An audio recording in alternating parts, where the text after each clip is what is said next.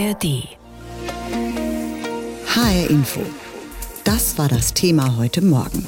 Götterdämmerung im Kreml, der Wagner-Aufstand und die Folgen. Nicht einmal 24 Stunden hat er gedauert, der Aufstand der Wagner-Gruppe, aber auch wenn er heute vor einer Woche schon zu Ende war, gibt er immer noch Rätsel auf mit seinem Marsch auf Moskau, der gerade mal 200 Kilometer vor der russischen Hauptstadt zum Stillstand kam und dann abgeblasen wurde. Wie es überhaupt so weit kommen konnte, warum es dann so plötzlich endete und welche Folgen das Ganze nun für die russische Politik und insbesondere für Präsident Putin hat, darüber wird nach wie vor diskutiert, gerade auch bei uns im Westen, zum Beispiel in den Reihen der NATO. Denn es kommt nun darauf an, sich neu einzustellen auf Wladimir Putin und sich vielleicht auch neu aufzustellen ihm gegenüber. Nico Lange ist Politikwissenschaftler, Militärexperte und Senior Fellow bei der Zeitenwende-Initiative der Münchner Sicherheitskonferenz. Ich habe ihn heute Morgen gefragt, mit was für einem Präsidenten Putin werden der Westen und die NATO nun rechnen müssen? Mit einem Präsidenten, der jetzt erstmal vorsichtiger agieren wird und mit dem man vielleicht auch vorsichtiger umgehen sollte? Oder mit einem Präsidenten, der aus Vergeltung für seine öffentliche Demütigung vielleicht noch härter agieren wird als bisher? Wir sollten uns nicht zu viel Gedanken machen, was in Putins Kopf vorgeht noch härter agieren kann er auch nicht. Er versucht ja schon alles, was er kann, um in der Ukraine sich militärisch durchzusetzen. Aber es ist sicherlich jetzt ein Wladimir Putin, der verunsichert ist, der mit internen Problemen zu tun hat. Der wird sich jetzt mit Fragen beschäftigen, wie sichere ich Moskau ab? Was muss ich eigentlich tun, um für die Präsidentschaftswahlen im nächsten Jahr, er will ja nochmal antreten, wieder den Eindruck zu erwecken, ich sei stark und habe die Lage im Griff. Also er wird sicherlich mehr mit Dingen in Russland beschäftigt sein als vorher. Angesichts einer russischen Führung, die unberechenbarer ist, weil sie selbst vielleicht nicht mehr alles unter Kontrolle hat, sollten sich da die NATO und die westlichen Staaten nun anders aufstellen? Die Partner der Ukraine sollten vor allen Dingen aus der Situation lernen, dass wenn Putin unter Druck kommt, dass er dann nachgibt und dass er Stärke respektiert. Das ist ja bemerkenswert, dass nicht nur, dass Herr Prigozhin mit seiner Truppe da durch Russland marschiert ist und nicht aufgehalten wurde, sondern dass er sogar Straffreiheit bekommt, obwohl ja russische Soldaten auch von diesen Wagner-Söldnern getötet worden sind. Also offensichtlich, wenn Putin in einer Position der Schwäche ist, dann macht er nicht irgendwas Verrücktes, sondern dann verhandelt er und gibt nach und versucht irgendwie seine Position zu retten. Also daraus sollte man lernen, dass man mit massiver Unterstützung der Ukraine am Ende Putin auch zum Einlenken bekommt. Das heißt also, wenn die ähm, westlichen Staaten jetzt noch mehr Geld und äh, noch mehr Rüstungsgüter reinwerfen in diesen Ukraine-Krieg, dann könnte das Putin auf die Dauer, wenn ich Sie richtig verstehe, in seiner jetzigen Lage dann doch zum Verhandeln und zum Nachgeben zwingen? Das ist mein Eindruck.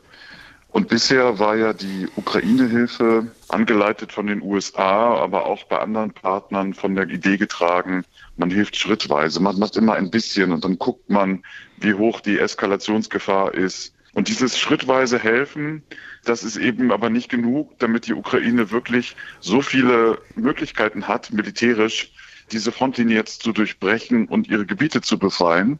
Die Partner der Ukraine müssen ganz eindeutig sagen, sie wollen nicht nur, dass die Ukraine überlebt, sondern sie wollen, dass die Ukraine gewinnt. Und man hat weniger Angst vor Putin in Russland und außerhalb Russlands nach dieser Aktion der Wagner-Gruppe. In Litauen an der Ostgrenze der NATO sollen in Zukunft deutsche NATO-Soldaten dauerhaft stationiert werden. Gehört das zu den Signalen, die die NATO jetzt ihrer Ansicht nach setzen sollte? Signale, die den russischen Präsidenten dann auch beeindrucken? Ich halte das für richtig. Zum einen, um Abschreckung sicherzustellen an der Ostflanke der NATO, die ja auch die Außengrenze der EU ist. Das hat vorher schon funktioniert, die Abschreckung gegenüber der Sowjetunion und auch gegenüber Russland. Aber sie muss man immer wieder erneuern, sie muss vor allen Dingen glaubwürdig sein. Ich halte das aber auch für das absolut richtige Signal gegenüber den Partnern in Mittelosteuropa, dass Deutschland jetzt im Grunde das tut, was die Amerikaner bei uns gemacht haben in der Zeit des Kalten Krieges, wo sie mit nicht nur Soldaten, sondern auch mit Familie, mit Infrastrukturen, mit Mann und Maus sozusagen an der Grenze standen und gesagt haben, eure Sicherheit ist unsere Sicherheit. Also das ist das richtige Signal.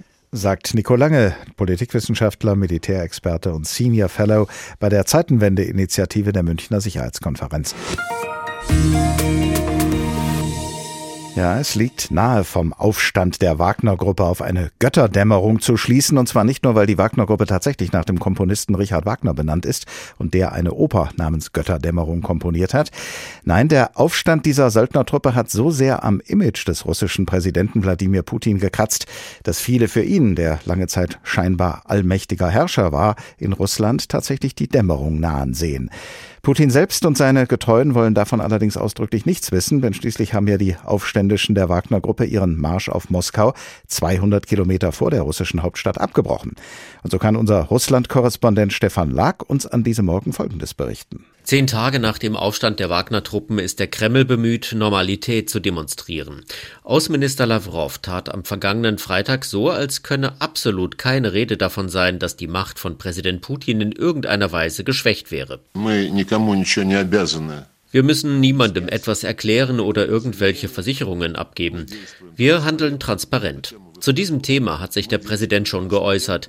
Zu diesem Thema äußerten sich alle politischen Kräfte unseres Landes. Wenn jemand im Westen irgendwelche Zweifel hat, so ist das ihr Problem. In der Tat wird seit der beigelegten Meuterei in vielen westlichen Hauptstädten die Frage diskutiert, wie sicher der Kremlchef noch im Sattel sitzt. Schließlich hatte der Aufstand der Wagner-Truppen deutlich gemacht, dass Russland durch Angriffe von innen verwundbar ist. Putin selbst hatte am vergangenen Dienstag bei einer Rede vor Angehörigen der Sicherheitskräfte im Kreml betont, wie groß die Gefahr für Russland gewesen sei. Sie haben die Verfassungsordnung, das Leben, die Sicherheit und die Freiheit unserer Bürger verteidigt, unser Land vor Erschütterungen bewahrt, de facto einen Bürgerkrieg gestoppt.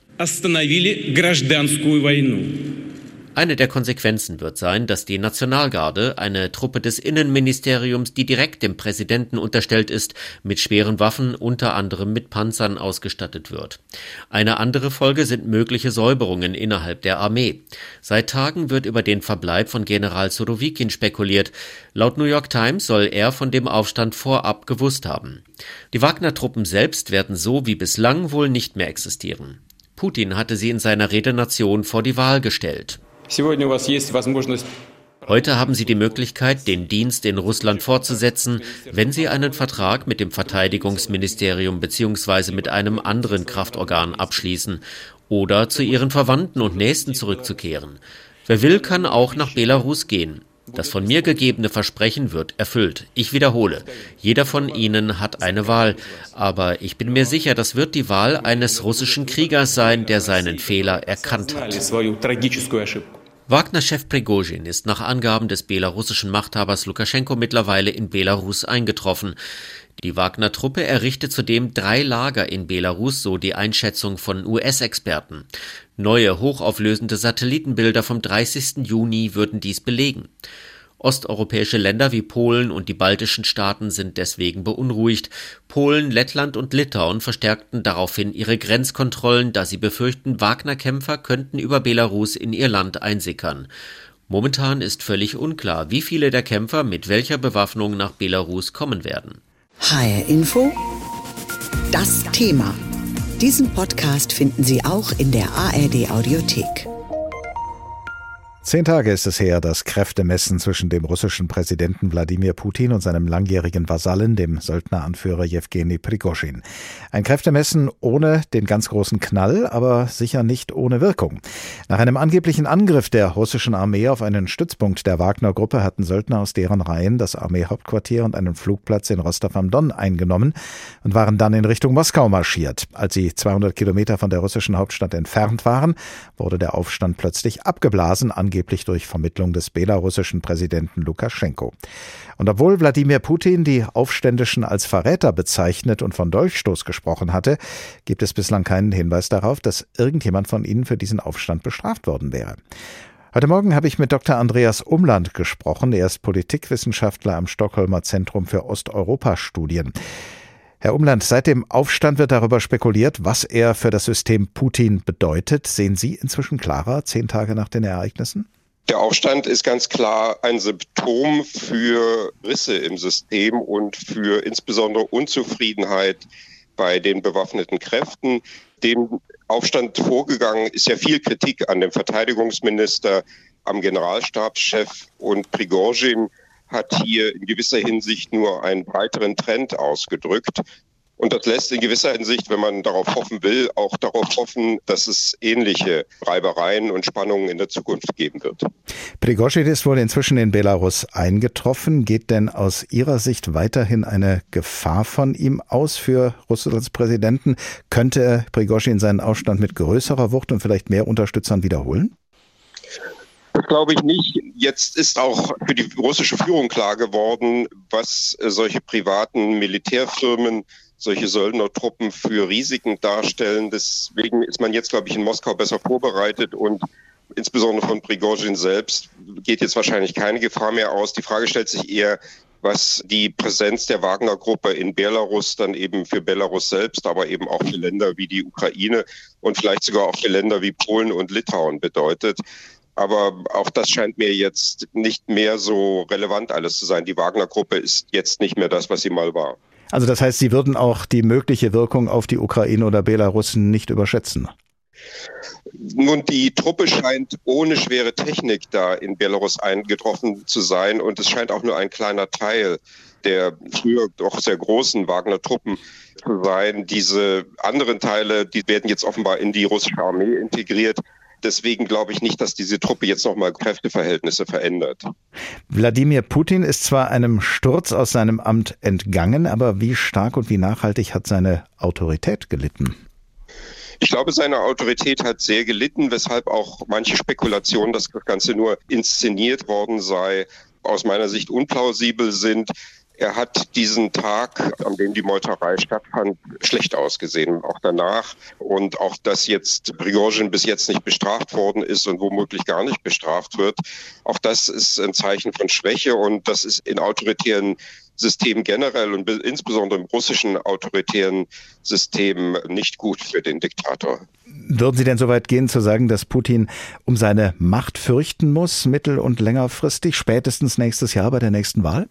Die Wahlen sind hier, glaube ich, nicht so wichtig, weil die sind sowieso manipuliert. Die sind seit zwei Jahrzehnten nur noch Theatervorstellungen.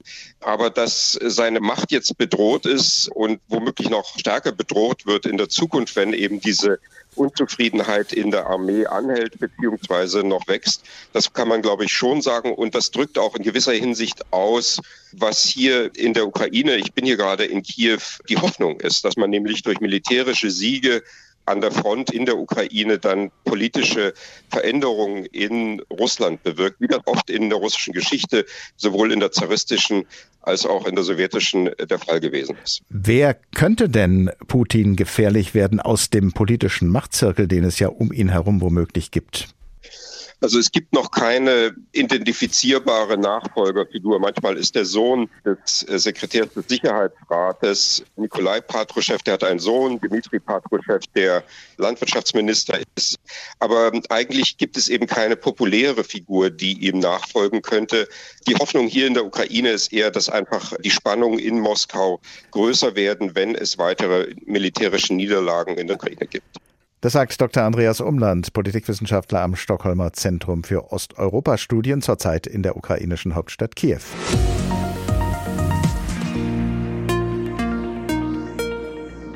Zehn Tage sind vergangen seit dem Aufstand des Söldneranführers Jewgeni Prigozhin und seiner Wagner-Gruppe und seit dem Marsch auf Moskau, den er und seine Leute begonnen und dann 200 Kilometer vor Moskau abgebrochen hatten.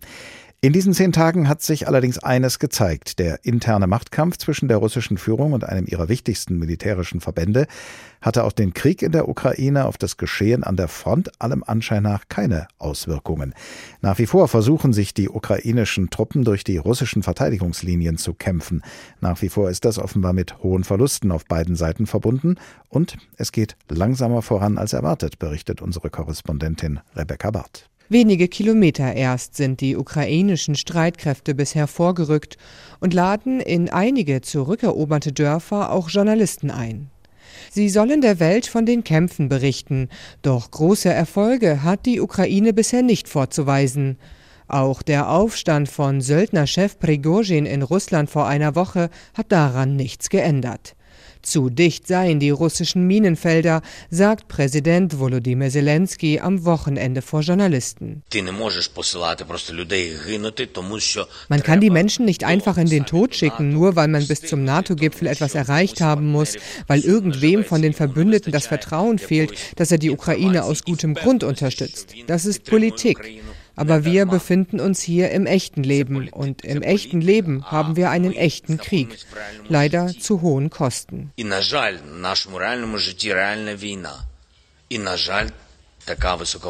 Frustriert über angeblich zu hohe Erwartungen aus dem Westen zeigt sich auch der Oberkommandierende der ukrainischen Streitkräfte Valeri Saluschny.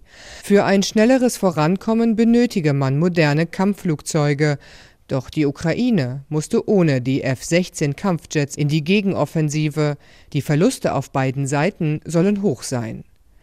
Aus einem eroberten Schützengraben meldet sich über Telegram Valeri Markus zu Wort, Kommandeur einer ukrainischen Einheit, die im Süden versucht, durch die russischen Verteidigungslinien zu brechen. Auch er berichtet von harten Kämpfen. Були ми змушені залишитися на цій позиції на всю ніч. Wir sind gezwungen, diese Nacht wieder auf dieser Position hier zu bleiben. Der Graben ist schmal und voller Leichen der scheiß Russen. Wir haben versucht zu schlafen, uns auszuruhen. Wir haben auf den Leichen geschlafen. So eine Erfahrung habe ich noch nie gemacht, ehrlich gesagt. Aber es ist weich, so viel kann ich sagen. Зато мягенько.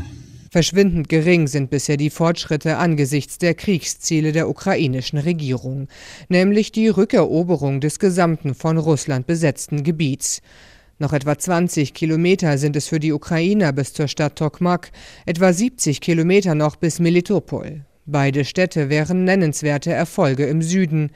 Es sei die größte Schlacht in Europa seit dem Zweiten Weltkrieg, sagt der ukrainische Sicherheitsexperte Michailo Samus. If somebody from, from West saying, oh, it's pretty slow, okay. Falls jemand aus dem Westen sagt, oh, die Offensive ist langsam, Okay, gut. Wenn wir die F-16 haben, wird es schneller gehen. Haben wir aber nicht. In diesem Sommer besteht die Hauptaufgabe darin, durch die russischen Verteidigungslinien zu brechen. Und im nächsten Jahr mit der F-16 und den Attackams befreien wir alle Gebiete, inklusive der Krim. And next year will be, uh, of course, with F-16, I hope with Atacams, to deliberate all of territories, of course, including Crimea. Diesen Podcast finden Sie auch in der ARD Audiothek.